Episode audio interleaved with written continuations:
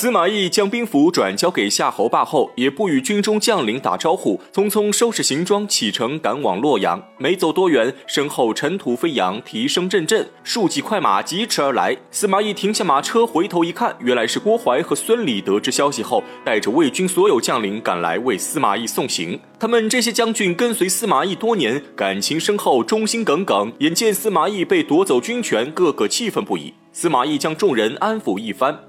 郭淮等人却齐齐跪倒在地。大都督，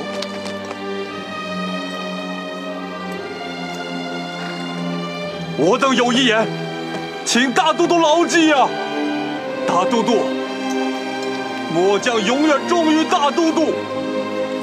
日后，但凡大都督有令，不管千里、万里，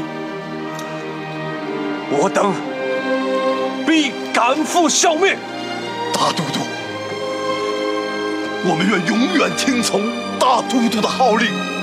我们愿永远听从大都督的号令。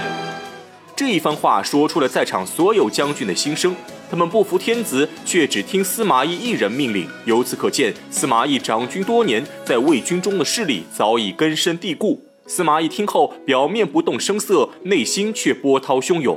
他韬光养晦，潜伏多年，如今终于将最为重要的军权握在手中。有这么一帮死心塌地的将军追随左右，何愁大事不成？而现在，他只需要进行最后一步，那就是消除曹氏家族对他的戒心。司马懿回到洛阳，入朝觐见曹睿，却正好看到曹睿咳血不止。看着太监手中的药碗，司马懿眼神瞬间一变，他想起曹丕临死前的情形，和曹睿如出一辙，立刻明白曹睿即将归天。司马懿心中欢喜，但表面却不动声色，跪在地上向曹睿复命。而曹睿心机深沉，帝王之术不亚于其父曹丕。眼看诸葛亮被司马懿耗死，他直接下令免去司马懿的大都督之职，拜他为太傅。表面上说舍不得让他再去雍凉受苦，让他在洛阳城中安享晚年，实际上却是故技重施，将司马懿软禁起来。司马懿不悲不喜，饱含深意地看了曹睿一眼后，领命告辞离去。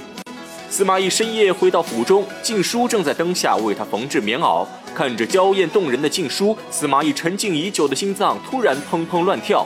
俗话说：“夕阳无限好，老牛吃嫩草。”司马懿吃得上瘾，舍不得松口，决定将晋书娶为夫人。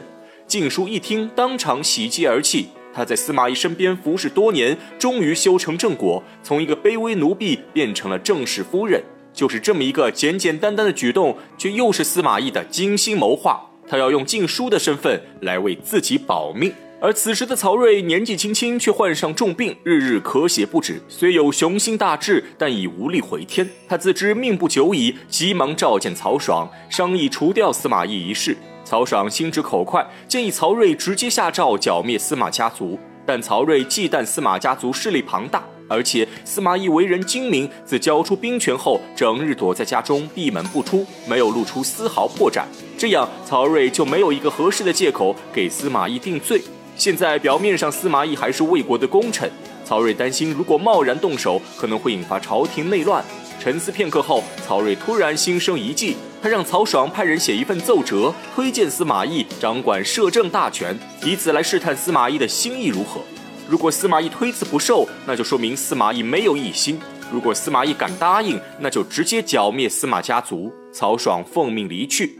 接着，曹睿召来司马懿，告诉他自己想效仿刘备，把朝政大权交给他和曹爽，让他们二人共同辅佐太子曹芳。司马懿老谋深算，听完曹睿之言，立刻便看破曹睿的心思。曹睿不是刘备，而他也不是诸葛亮。白帝城托孤，在司马懿看来，只是一场阴谋较量。司马懿当场推辞不受，借口自己年近七十，不想再参与军政大事，只想归隐田园，终老余生。为了将戏演得更加逼真，司马懿反手推荐曹爽和夏侯霸共同执政。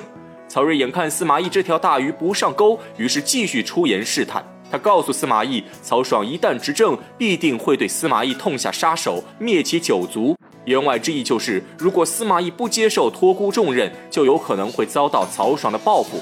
谁知司马懿阴险狡诈，曹睿的这点手段他早有应对之策。当下司马懿装出一副可怜样子，恳求曹睿救他的性命。曹睿不解其意，司马懿说出自己计划，他请求曹睿罢免掉他的所有官职，同时免去郭淮、孙礼等五十二位与他交好将军的兵权。此外，还要把儿子司马师和司马昭全部降为庶民，这样曹爽就会放下疑心，饶他一命。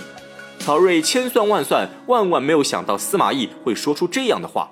曹睿毕竟年轻，眼看司马懿说的情真意切，内心深受感动，以为司马懿没有篡逆之心，便决定放过司马懿，让他在家终老余生。司马懿走后，曹爽缓缓从屋后转出，原来他就藏在屏风后面偷听二人谈话。如果司马懿稍有不慎，曹爽就会冲出来直接斩杀司马懿。但如今曹睿已经决定放过司马懿，曹爽虽然心有不甘，但也不敢违抗曹睿旨意。就这样，司马懿再次躲过一劫。他的这一招以退为进，不仅骗过了曹丕，如今更是骗过了曹睿。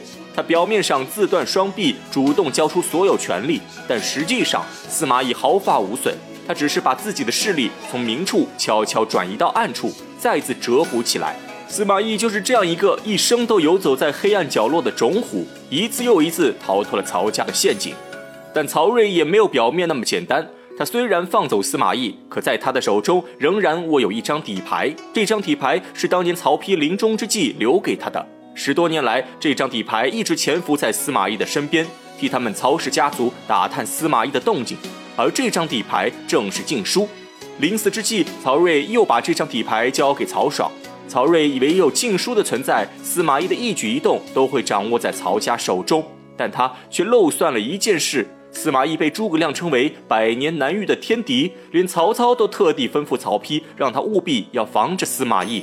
区区一个禁书，又怎么会是司马懿的对手？而正是曹睿的这一些疏忽，错过了最后一个剿灭司马懿的时机，也间接断送了曹魏的江山。魏景初三年，曹睿病亡，终年三十六岁，幼子曹芳继承帝位。而此时的曹芳年仅八岁，步上了汉献帝的老路。大将军曹爽代行摄政大权，开始执掌魏国朝政。